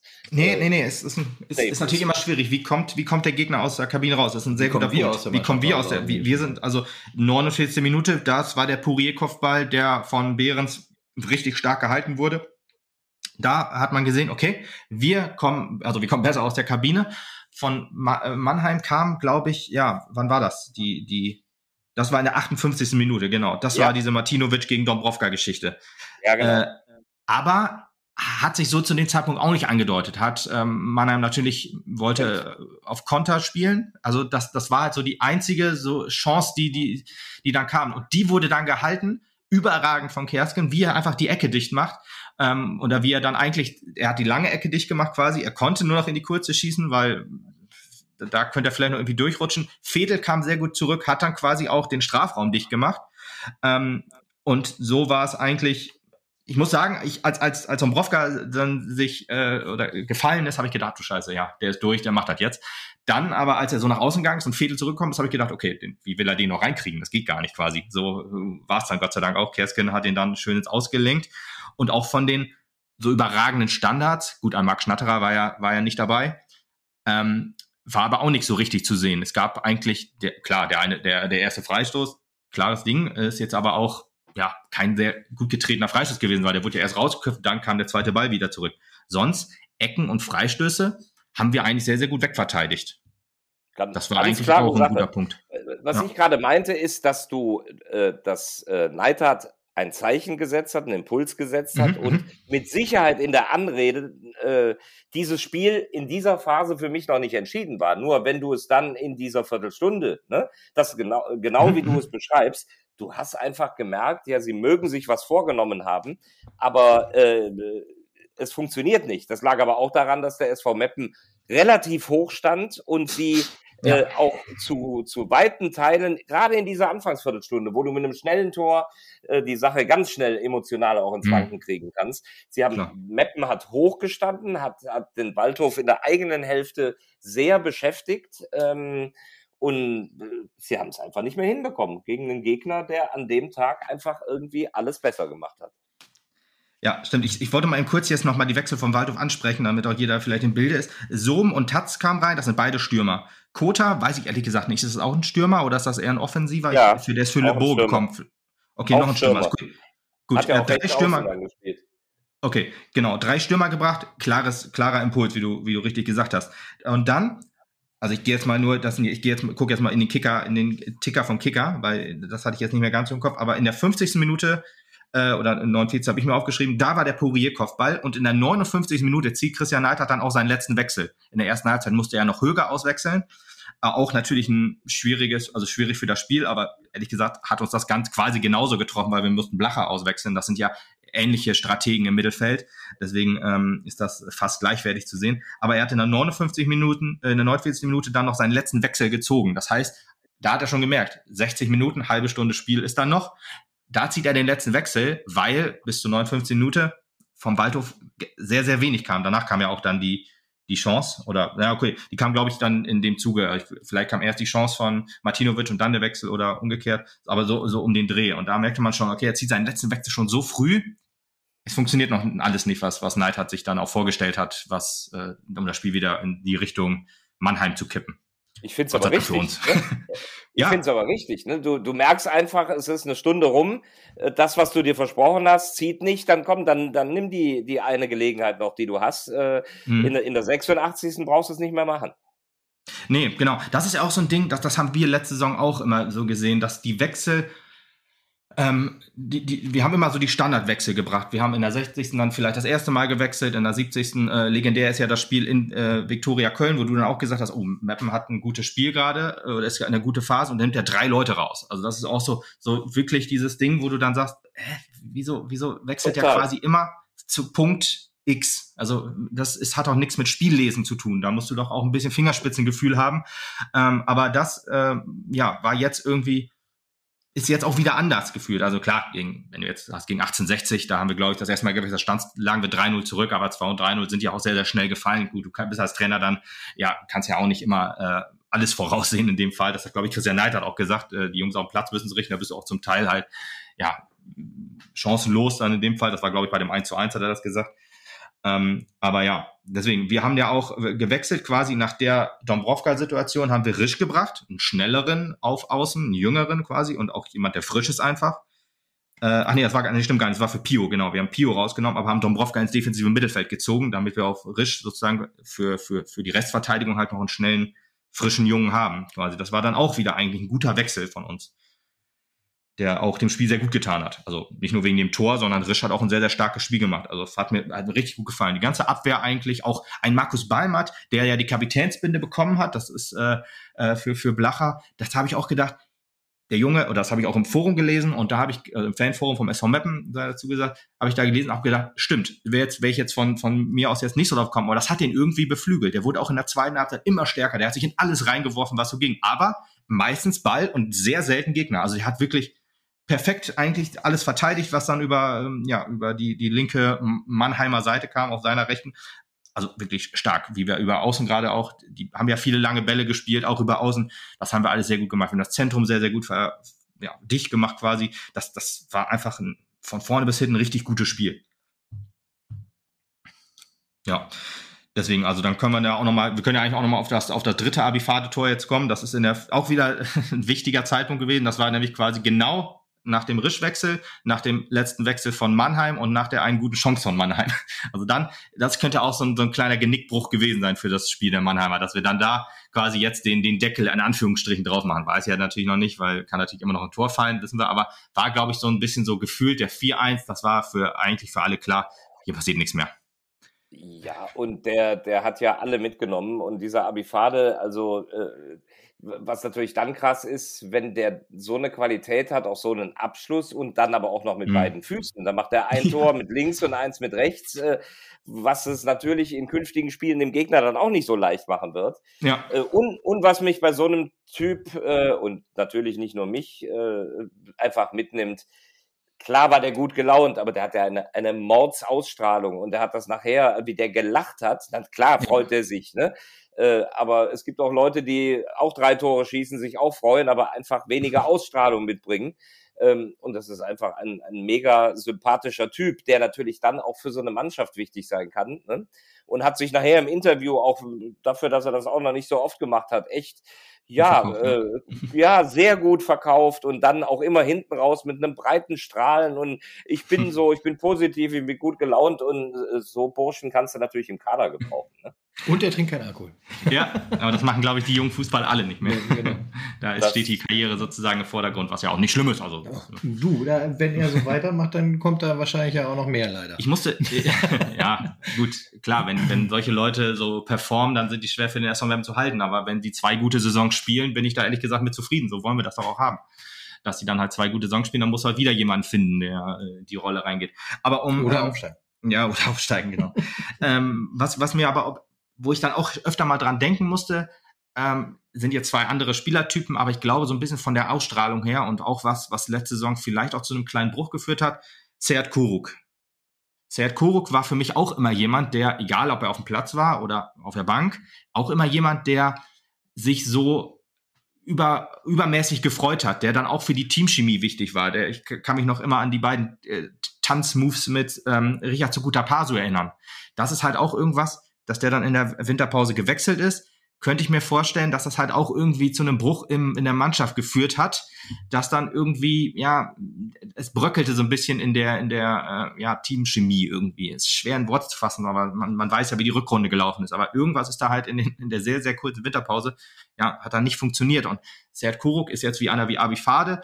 Abifade macht dafür jetzt auch noch mehr Tore und äh, ist, glaube ich, spielerisch auch ein bisschen weiter äh, als Serd Kuruk. Aber irgendwie ja, habe ich jetzt wieder das Gefühl, dass, dass wir wieder so ein, so, ein, so ein Bindeglied haben, was nicht nur jetzt auch starke Tore schießt, ein starker Spieler ist, sondern auch der, ja, diese Teamchemie, auch ein Pourier einfach, dass der äh, auch dafür sorgt, dass, dass wir wieder eine Mannschaft werden, dass wir zusammenfinden, dass wir auch gemeinsam quasi, ja, solche Spiele abliefern. Jetzt nicht, dass wir immer 6-2 gewinnen, aber halt, dass wir mehr über als geschlossene, ja, dass das ist und über eine geschlossene Mannschaftsleistung wir halt immer wieder ja ins Spiel entweder zurückfinden oder halt so ein Spiel dann auch mal ja wie in Zwickau dann halt die letzte Viertelstunde halt dann auch so ja über die Linie bringen sozusagen.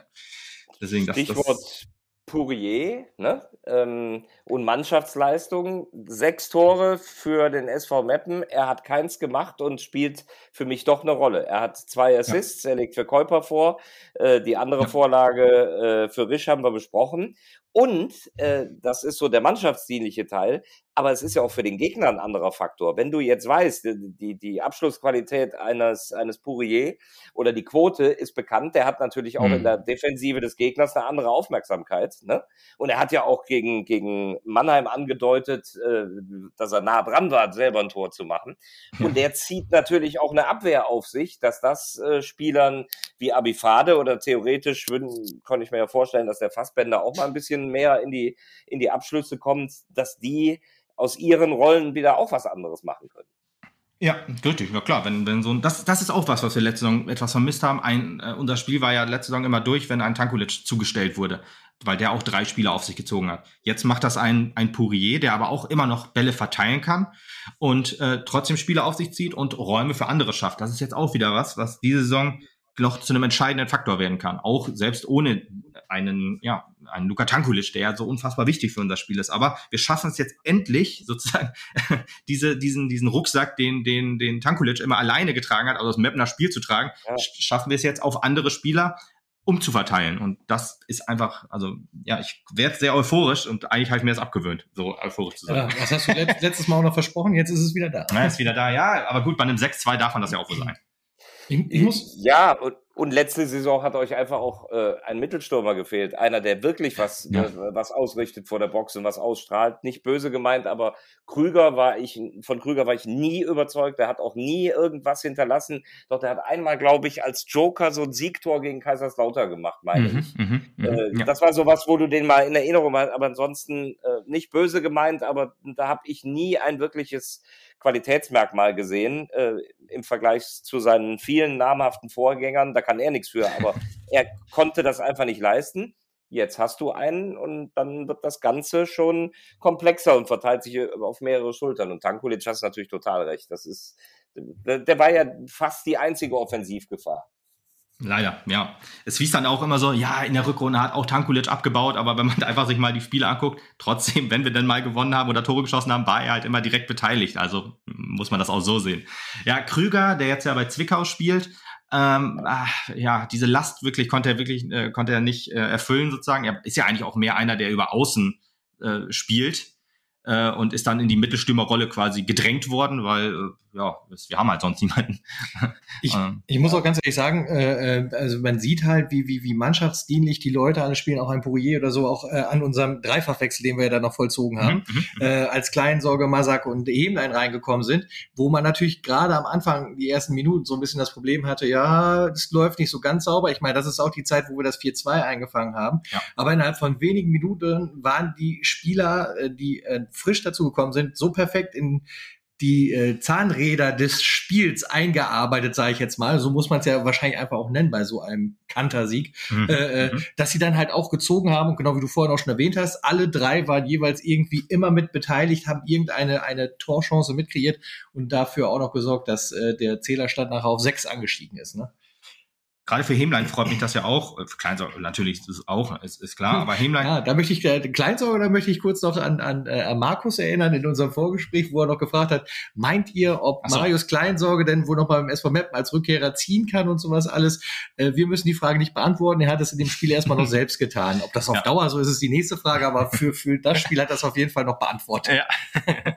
Aber das, das wird doch wieder spannend zu beobachten sein, dass ein Spieler, der an einem Standort so toll funktioniert hat, ne, in, in Zeiten dann auch diese Flügelzange mit Granatowski, das war für mich so die Symbolik auch der ersten Spiele, die ich nach dem, also nach dem Wiederaufstieg in der dritten Liga dann gesehen habe in Metten. Das war so Brust raus und wie, wie, wie, wie so eine Dampfmaschine auf ja, der Granatowski und Kleinsorge auf der anderen Seite. Ich bin eben total gespannt. Da haben mich diese Spieler äh, total begeistert. Ähm, und ja, dann gab es ja auch bei uns bei Magenta mit Kollege Wagner gab es auch sportliche Zankereien, als er dann in Kaiserslautern nicht funktionierte. Woran liegt das? Ne? Das kann an so vielen Komponenten liegen. An einem anderen Standort klappt's nicht. So, dann ist er nach Essen. Und jetzt bin ich einfach gespannt. Äh, ist der Kleinsorge einfach gebacken für Meppen äh, und äh, ist wieder hier, äh, stellt auch im Kopf um. Dieses ja. Tor äh, wird ihm schon gut tun. Ein Kollege meinte nach dem Spiel auf dem Ü-Wagen, äh, mir tut's was leid für den Kleinsorge. Ich hätte ihm gewünscht, dass er ein wichtigeres erstes Tor wieder für Meppen. Fand ich interessant, glaube, also den Ansatz, aber ich ja, glaube, ja. das würde ihm in jedem Fall Selbstvertrauen geben. Ja, das denke ich. Ja, genau, das denke ich halt auch. Man muss bedenken, er ist ja offensichtlich noch nicht fit, um über die ganze Distanz zu gehen. Er sitzt halt auf der Bank, kommt halt in der 79. Minute rein und haut dann halt innerhalb von 10 Minuten noch so, oder in einer Viertelstunde, er war ja das ja. letzte Tor quasi in der Nachspielzeit, haut dann noch so ein Ding da rein. Egal wie, und, und wenn es das 20 zu 0 gewesen wäre, aber ganz ehrlich, es gibt dir einfach tatsächlich Selbstvertrauen und ja, du bist auf dem Platz und halt, kannst halt auch nach einer Viertelstunde so ein schönes Tor schießen. Ja. Das ist einfach auch so eine Sache. Das war jetzt auch kein Tor von Belanglosigkeit, so muss man es ja halt auch sagen. Das also war ja schon noch sehr, sehr ansehnlich. Ja, ja, ja ja, ja, war, äh, ich glaube, durch dieses Tor sind wir auch bei Mannheim in der, äh, wir sind, wir sind ja punktgleich mit Mannheim und wir sind durch dieses Tor, glaube ich, an Mannheim vorbeigezogen noch. Ah, so. Muss man dazu sagen. Also, also, die Tabelle ist jetzt vollkommen in Ordnung, sowohl äh, die Kollegen aus Osnabrück als auch die Kollegen aus Mannheim hinter uns gelassen. Richtig. Ja. Ist Oldenburg? Ah, noch viel weiter hinten. Ja, ja, ja. Aber alles ist in Ordnung. Drittletzter Ordnung. Drittletzter. Ähm, aber ja, es ist, es ist doch, also was, was Kleinsorge ja auch ein bisschen zurückgeworfen hat, bei, bei, bei äh, gerade bei ähm, Kaiserslautern waren ja auch Verletzungen. Das, das war ja auch so ein bisschen der Punkt, der auch in Meppen öfter mal ihn, ja, also er hatte keine große Verletzung, wenn ich das jetzt richtig noch in Erinnerung habe, sondern immer so mal hier, mal da was zwicken, dann ist da mal ein Spiel ausgefallen und so weiter. Ähm, hat aber immer geliefert, wenn er dann gespielt hat und deswegen bleibt ja auch sowas und richtig so, dass dann auch die guten Sachen in Erinnerung bleiben, wenn man halt auch wirklich gut geliefert hat und auch eine Ära geprägt hat. So ist es ja einfach auch. Und jetzt hat er ja auch wieder einen Dreijahresvertrag unterschrieben. Das ist ja auch mal ein Statement, dass man einfach sagt, ich will jetzt hier in Meppen heimisch bleiben. Der ist ja 26. Ähm, also nach drei Jahren, dann muss man sich, glaube ich, nochmal überlegen, ob man woanders hin will. Genau wie bei Markus Balmert. Der hat ja auch auslaufenden Vertrag.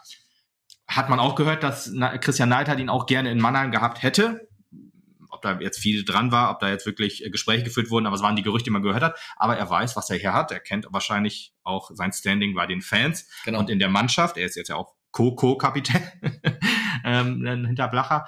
Und ja, das hat ihn ja offensichtlich auch beflügelt, wie gesagt. Und Marius, ist hier einfach ein wichtiger Punkt. Und Marius, Marius wird das auch halt werden. Einfach, genau, kann das auch werden. Marius ist immer noch Aufstiegsheld Und wenn er sich da halt wieder richtig schön reingruft in seine Rolle, was soll ihn ja aufhalten davon, halt hier einfach ja. äh, Aufstiegsheld zu bleiben bis zum Karriereende? Ist einfach so. Ja, ein paar Mal können wir noch aufsteigen. ja, ein paar, ein paar klein geschrieben, groß geschrieben. ja, deswegen, also es ist einfach dieses, dieses Spiel, dass das könnte wirklich ein sehr, sehr Startschuss quasi für eine sehr erfolgreiche Saison werden. Äh, wieder auf Holz geklopft. auf Holz geklopft, das ist auch wirklich stimmt. Aber ich wollte Hemlein, ich wollte Hemlein noch erwähnen. Bei dem habe ich ja, noch so gedacht, ja, aber bei Hemlein habe ich so gedacht, ähm, äh, nach, nach dem Oldenburg-Spiel ist er verletzt ausgewechselt worden. Da hieß es, Leistungszerrung, nächstes Spiel ist er wohl wieder fit quasi. Und dann in der Woche wurde halt Marius Kleinsorge verpflichtet. Da habe ich schon gedacht, wie muss sich ein, ein Christoph Hemlein fühlen, der seinen Vertrag verlängert hatte unter einem anderen Trainer, der jetzt einen anderen Spieler quasi auch noch auf seine Position vorgesetzt kriegt. Und ähm, ja, man hat einfach in dem Spiel gesehen, er war halt an zwei Toren auch wieder mehr oder weniger direkt beteiligt. Äh, das, das 6-2 vorbereitet und in dem Konter ist er, hat er ja die Vorlage auf Pourier gegeben. Der Mann ist einfach durch und durch Mapner. Und gerade wenn man einen Kleinsorger hat, der jetzt auch noch nicht bei 100 Prozent ist und auch öfter mal verletzungsbedingt vielleicht ausfällt, gerade ein Hemlein, vielleicht ergänzen die sich, dürfen nicht zur selben Zeit verletzt sein. Aber vielleicht ist das halt immer so, dass die dann auch, oder ne, Kleinsorge fängt an, nach 60 oder 70 Minuten kommt Hemlein, um nochmal Stress zu verursachen, um nochmal das Wort zu bringen. Ähm, deswegen, da hast du jetzt einfach auch auf den Außen wieder Qualität dazu gewonnen. Und ein Hemlein hat es jetzt nicht, wie ich halt am Anfang vielleicht ein bisschen befürchtet hatte, hat das nicht, ja, quasi äh, rausgeworfen, sondern halt irgendwie noch, ja, die Konkurrenz belebt das Geschäft sozusagen und ja, in dem Team funktioniert es einfach so. Man gönnt sich mehr. Das, das war was, was René Guder letzte Saison gesagt hat, nach seinem äh, Tor des Monats quasi gegen 1860, dieser Lupfer aus 30 Metern. Der hat dann, ist dann auch zu Himmlern gegangen, hat ihn umarmt und hat dann auch im Interview gesagt, ja, es hat sich viel verändert im Team, jeder gönnt sich und so weiter, wo man auch gemerkt hat, uff, letzte Saison, also vorletzte Saison war halt irgendwas schwierig und ja, es wird halt wieder besser. Und das Gefühl habe ich jetzt auch und dieses Gefühl müssen wir jetzt durch die Saison tragen. Und Hemlein ist natürlich auch ein, ein Charakter. Ne? Der ist natürlich Absolut. als Typ eminent wichtig. Äh, und ist auch so ein Beispiel, das, was Sie angerissen haben. Ja, ja, absolut, absolut. Das hat er auch, finde ich, äh, auch wieder durch seine Ausstrahlung, durch seine, seine Leidenschaft, die er auf den Platz gebracht mhm. hat, äh, äh, gegen äh, Mannheim gezeigt. Und auch ein Spieler, das was ihr eben meintet, so, so, die sind auch wie Kleinsorge, man ist dankbar, an einem Standort zu sein, wo man sagt, hier ist es cool. Und hier, ja, und hier wirst du geschätzt. Wohl. Hm. Genau, äh, und hier spiele ich eine Rolle, hier bin ich wer. Er ist ja aus Kaiserslautern, wie er sagt, vor Harry Potter geflohen. ähm, ja. Und ähm, ja, hier hat er einen Stellenwert und der zahlt zurück, ne? mit Temperament und auch mit Qualität. Und ich finde, das hat man gesehen. Ich habe, als wir das Vorgespräch geführt haben, habe ich noch gesagt, oh, ohne Hemmlein. Ich habe gedacht, der fehlt auch noch mal. Aber er kam, er war dabei, er kam von der Bank und hat tolle Akzente gesetzt. Er kam, sah und siegte mit. Ja. Das ist aber auch ein so guter sagen. Punkt. Wenn ich jetzt mal so jetzt Kaiserslautern und die Würzburger Kickers vergleiche, Würzburger Kickers abgestiegen, äh, Kaiserslautern will ja, wollte ja auch immer jede Saison aussteigen, bis es dann jetzt Gott sei Dank endlich mal geschafft haben. nee, aber da waren ja dann Pourier, war Pourier wahrscheinlich und auch Hemlein dann als Co-Kapitän wahrscheinlich in so einer Position, ähm, wo ja, ich sag mal, die, die Erwartungshaltung auch aus dem etwas, ja, ich weiß jetzt nicht genau, wie, wie das Umfeld in, in Würzburg ist, aber es ist ja eine große Stadt und so weiter. Und wahrscheinlich ist dann die Erwartungshaltung, wenn du aus der zweiten Liga abgestiegen bist, dass du dann bitte auch sofort wieder hochgehst oder zumindest halt nicht nochmal absteigst, sondern halt vielleicht oben wieder mitspielst. Dann ähm, ja, einstelliger Tabellenplatz, maximal Platz fünf sozusagen, dass das wo vielleicht so die Marschroute war. Und dann wird von dir als, als Stürmer dann auch erwartet oder als Offensivspieler bei Himlein dann bei Karlslautern, dass du da gefälligst auch ja von Punkt an funktionierst, dass du da äh, ja eine ja, überragende Leistung zeigst und da kriegst du wahrscheinlich nicht die, ähm, ja, da wirst du halt nicht so ja, in diesem Umfeld, wie ich es ja am Anfang sagte, in den Arm genommen, sondern da wirst du eher so in den Rücken ge geschubst, dass du dann halt vorangehst, um die Metapher mal weiter zu, weiter zu breiten. Also es ist schwierig jetzt so, dass ich vermute, jetzt habe jetzt nur gerade was vermutet, aber ich hoffe, man, man weiß ungefähr, wie ich das meine, dass das halt im Mappen eine andere Erwartungshaltung ist, dass das Umfeld auch etwas gnädiger mit dir ist und die Wertschätzung ist natürlich auch ein großer Punkt. In Karlslautern, Würzburg bist du einer von vielen, selbst, aber musst dann halt on point liefern und hier bist du theoretisch ist auch die Mannschaft der, der Punkt, aber hier wirst du, glaube ich, anders wertgeschätzt als jeder Spieler. Nicht nur ein Pourier, nicht nur ein Hemline, sondern auch ein Kerskin. Da war vielleicht auch ein bisschen das schwierige Punkt mit, mit, ähm, Matthias, äh, Matthias Haasmann, auch äh, Putti und, und Fedel sind, glaube ich, auch gleichgestellt sozusagen im Mittelfeld. Da sind wir alle froh, dass wir diese, diese Jungs haben. Da ist keiner der Star, der Star ist die Mannschaft, wie man immer so schön sagt, und jetzt auch mal fünf Euro ins Phrasenschwein zu werfen. Was ist denn eigentlich mit Domaschke? Erik Domaschke, ja, hatte sich ja letzte Saison etwas schwerer verletzt, war vier Monate weg. Und ich ist vermute, fit, wie ich gehört habe. ist, wie- ist theoretisch wieder fit, hat in der Vorbereitung gegen äh, zwei Mannschaften gespielt, äh, gegen Aalen, ich glaube da nur eine Halbzeit und gegen Herzlake. Herzlake, äh, da hatte ähm, Stefan Krämer auch äh, ehrlich gesagt, das war sozusagen, damit er auch mal wieder das Gefühl kriegt, um auf dem Platz zu stehen. Ne? Ist ja gegen Herzlake 9 zu 0, das ist ja ein Bezirksligist, da wirst du nicht gefordert als, als Drittligatorwart. Gegen Aalen hat er, wurde er gefordert, wir haben ja 2-1 gewonnen. Aber ich glaube nicht, dass er nochmal zurückkommt. So ehrlich muss ich dann sein. Hätte man, hätte man vielleicht galanter lösen können in der Sommerpause, ne? oder? Ja, Das ist ja, natürlich das auch unglücklich, dass er aus einer Verletzung kommt. Es ist natürlich auch Ja. schwer, den Verein zu wechseln, wenn du aus einer Verletzung Klar. kommst. Ja, ja, ich glaube, er will auch nicht wechseln. Ich glaube, ja, sag du erstmal. Was, was ich sehr positiv fand, was mir aufgefallen ist, dass er schon äh, äh, auch schnell in den Kreis gelaufen ist, ne? am, am, am äh, äh, Sonntag nach dem Abpfiff. Hat zwei Tore verpasst allerdings. Er ist in den Kreis gelaufen und hat dann äh, schon sich die Ansprache mit angehört. Und äh, ist- da ist habe ich schon gedacht, Teams, er ist klar. da immer noch Teil des Teams und hat sich nicht irgendwie, ich sag jetzt mal, rausschanzen lassen Mhm. oder irgendwie fühlt sich auf dem Abstellgleis, sondern ist immer noch irgendwie mittendrin. Ja, wie gut seine Chancen sind, äh, Kersken ist einfach zu stark. zurückzukehren, ist wahrscheinlich schwierig gegen Kersken Kersken. Der macht gerade stark. einen so super Job. Ja. Da hat auch unser Mathis Haasmann, den wir sonst gerne auch favorisiert hätten als Nummer eins im Tor diese Saison, einfach um ihn mehr aufzubauen, äh, äh, einfach absolut keine Chance. Also Das da sind wir froh, dass wir so, so einen Top-Torwart jetzt gerade da zwischen den Pfosten stehen haben. Äh, ähm, Mathis Haasmann äh, letzte Saison den Vertrag bis 2024 verlängert ähm, und äh, Erik Tomaschke hat noch dieses diese Saison Vertrag und ich vermute mal, er fühlt sich ja hier sehr sehr wohl im Emsland. Der ist jetzt ja auch, wie alt ist er? 35? Ja, So um den Dreh. Auf jeden Fall schon schon ein sehr hohes äh, Fußballeralter sozusagen. Deswegen könnte ich mir vorstellen, dass er auch vielleicht in den, im Verein, so ein Steffen Puttkammer ist ja auch Trainer unserer E-Jugend, dass er sowas vielleicht auch im Jugendleistungszentrum vielleicht als Torwarttrainer, das haben wir ja mit mit Markus Anschlag auch zum Beispiel, der ähm, da Trainer ist und bei und erstmal mit den Frauen, dass er da vielleicht eher so äh, für die für die Zeit nach der Karriere dann auch schon mal quasi vorgesorgt hat mit dem Vertrag. Ja, deswegen Kersken, der ist, spielt einfach zu gut und deswegen auch ähm, bin ich, muss man einfach sagen, Leistungs äh, ist ja das Leistungsprinzip auch ähm, auf der Torwartposition logischerweise. Er hat sich gegen Mathis Haasmann durchgesetzt und gegen Erik Domaschke und bin ich zufrieden mit. Er macht einfach auch keine Anstalten, dass man jetzt sagt, wir müssen da jetzt einen Torwartwechsel Nee. vollführen. Deswegen, auch wenn er nur in Anführungsstrichen ausgeliehen ist von, von äh, Mönchengladbach, aber ja, er zeigt einfach, dass er zu Recht auf der ja, Eins steht oder im Tor steht, sagen wir so. Deswegen glaube ich nicht, dass da noch was passiert. Außer er verletzt ihn natürlich, das ist klar. Aber das wollen wir nicht hoffen. Das war ja mit Luca Plogmann damals so. Da, Ich ähm, habe jetzt nicht nochmal auf den Tisch, ne? mit Luca Plogmann, der hat ja auch super Leistung gebracht, hat sich dann schwer verletzt und dann ist Erik Tomaschke explodiert in seiner Leistung. Sowas kann das natürlich auch mit einem machen, wenn du dann dann nochmal äh, eigentlich nicht damit rechnest, aber immer, natürlich, Erik Tomaschke wird halt auch immer gearbeitet haben und äh, werden die beiden machen, da bin ich mir ganz sicher, dass die dann auch immer im Training volle Pulle geben und so weiter, dass die sich gegenseitig ansporen vielleicht.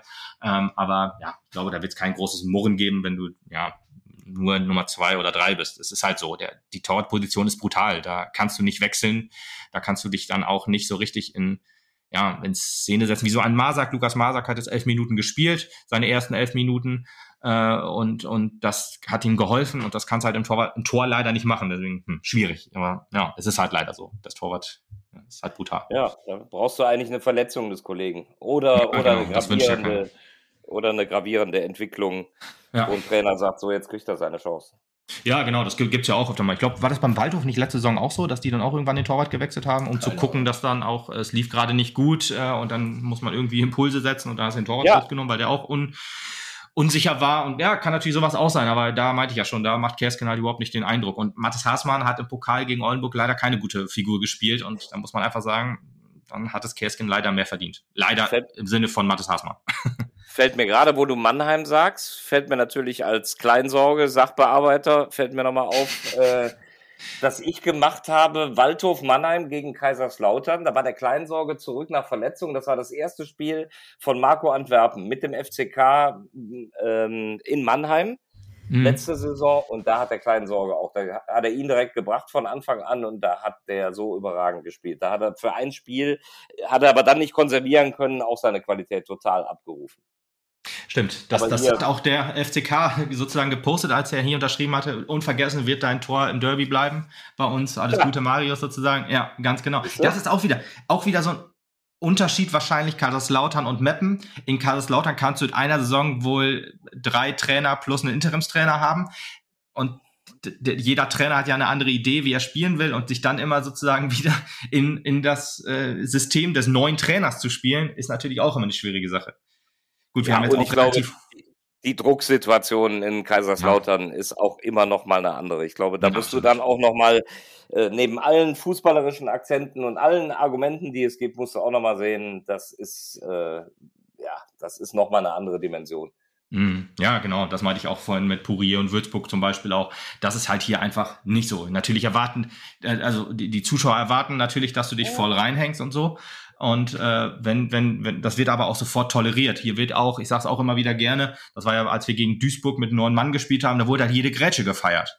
Das ist halt so. Hier wird das halt, hier wird Fußball gearbeitet und das toleriert halt ähm, das Publikum relativ schnell. Es kann natürlich auch mal Pfiffe geben. Ne? Das ist halt so, wenn du halt wirklich, wirklich schlecht spielst und du als Publikum das Gefühl hast, die Jungs, denen ist das scheißegal, dass wir jetzt hier verloren haben. Ähm, aber das Mapner Publikum ist auch eins, was sich halt schnell begeistern lässt. Durch so ein 6-2 geht das natürlich re relativ gut. Was natürlich auch schnell zur Zicke wird. Das haben wir auch schon. Ja, klar. Das da kannst du 4-1 führen und dann gibt's den Pass, der daneben geht und dann ist sofort. Ja, äh, hast du, sowas, sowas hast du immer. Aber ich sag mal so, genau. dass, dass das große Publikum, das ist halt immer eigentlich auf deiner das Seite. Das ist so. Und, äh, ja, aber die, die, größte, die größte Zicke darf man nicht verärgern, nämlich euch beide wenn man Pokalspiele vergeigt, könnte man, kann man ganz schnell die Laune auf dem Tiefpunkt landen. ja, das kann schnell passieren. Ja, zumal zwei Pokalspiele nacheinander, das finden wir gar nicht gut. Vor allem zwei nee, wichtige. Da, da war Schluss mit guter Laune. Ja, da war Schluss mit guter Laune. Wir legen halt immer gerne den Finger ganz tief in die Wunde. Der braucht schon Kohle. Ja, da habe ich, da, da habe ich beim Joggen lange Gesichter gehört. das ist schön ausgedrückt. Ja, und, ja. und meine neue Frisur. Deine neue Frisur, ja, auch schön. Ja, das ist halt so. Also ich, ich, ich weiß noch halt, als wir in unserer Abstiegssaison waren, da habe ich immer äh, auch in jedem Podcast quasi gesagt, ja, so ganz schlecht war es nicht. Es ist halt da nur irgendwie, da muss nur dran gestraubt werden und so. Ja, ich finde halt jetzt äh, bin ich halt so, habe ich mich so entwickelt, dass ich lieber den Finger dann in die Wunde lege und sage, der Optimismus das, ist weg, es gilt der Realismus. Ja, genau, genau, genau, genau. Das ist halt so, das läuft scheiße, das muss besser werden. Und das finde ich dann halt auch, wenn, das muss dann halt auch irgendwie gesagt sein, weil es macht ja keiner außer uns.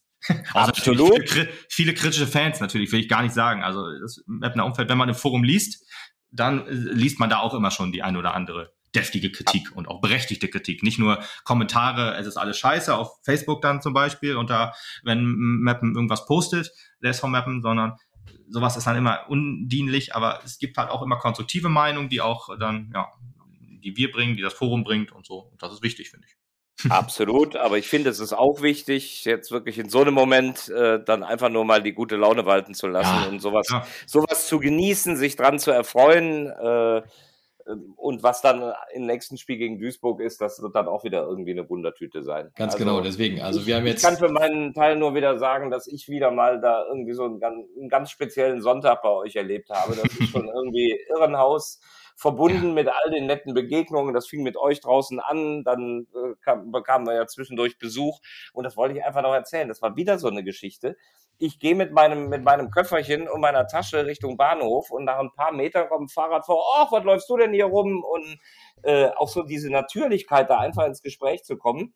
So, und dann wurde irgendwann das Fahrrad geschoben und Michael hieß er, der hat mich dann bis zum Bahnhof begleitet. Und wir sind dann auch mal das ganze Spiel durchgegangen. Das war dann mein persönlicher Nachklapp zu diesem Spiel. Und es war wieder irgendwie ein, ja, ein nettes Erlebnis äh, an einem coolen Fußballstandort. Ich muss mal den Michael fragen, den ich ja auch vom SV Meppen äh, gucken kenne, ähm, ob, ob er das ist, der dich begleitet hat. Da muss ich ihn mal fragen.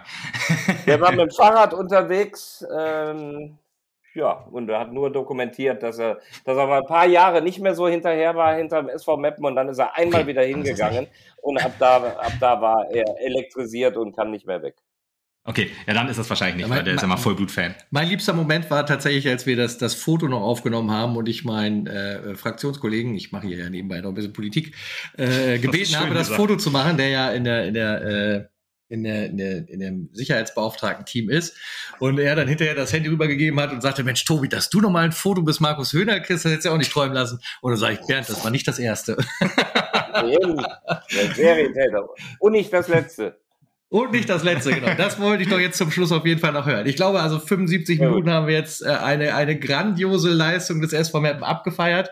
Ähm, wir sind wirklich euph euphorisch diesmal wieder und äh, äh, ich bin gespannt, was jetzt äh, in Duisburg auf uns wartet. Ich hoffe, wir Dito. können zumindest ein bisschen daran anknüpfen. Äh, Markus, dir vielen lieben Dank, dass du dir gestern und heute die Zeit genommen hast, uh, dich mit uns beiden nochmal zu unterhalten und das Spiel so ein bisschen durchzugehen. Leider war ja nicht so viel passiert, war ein bisschen langweilig, hatten wir am Anfang schon festgestellt. äh, und wir freuen uns auf jeden Fall auf den nächsten Besuch in Mappen und freuen uns auch, wenn wir das Ganze hier halt bei gegebener Zeit irgendwann auch nochmal wiederholen dürfen.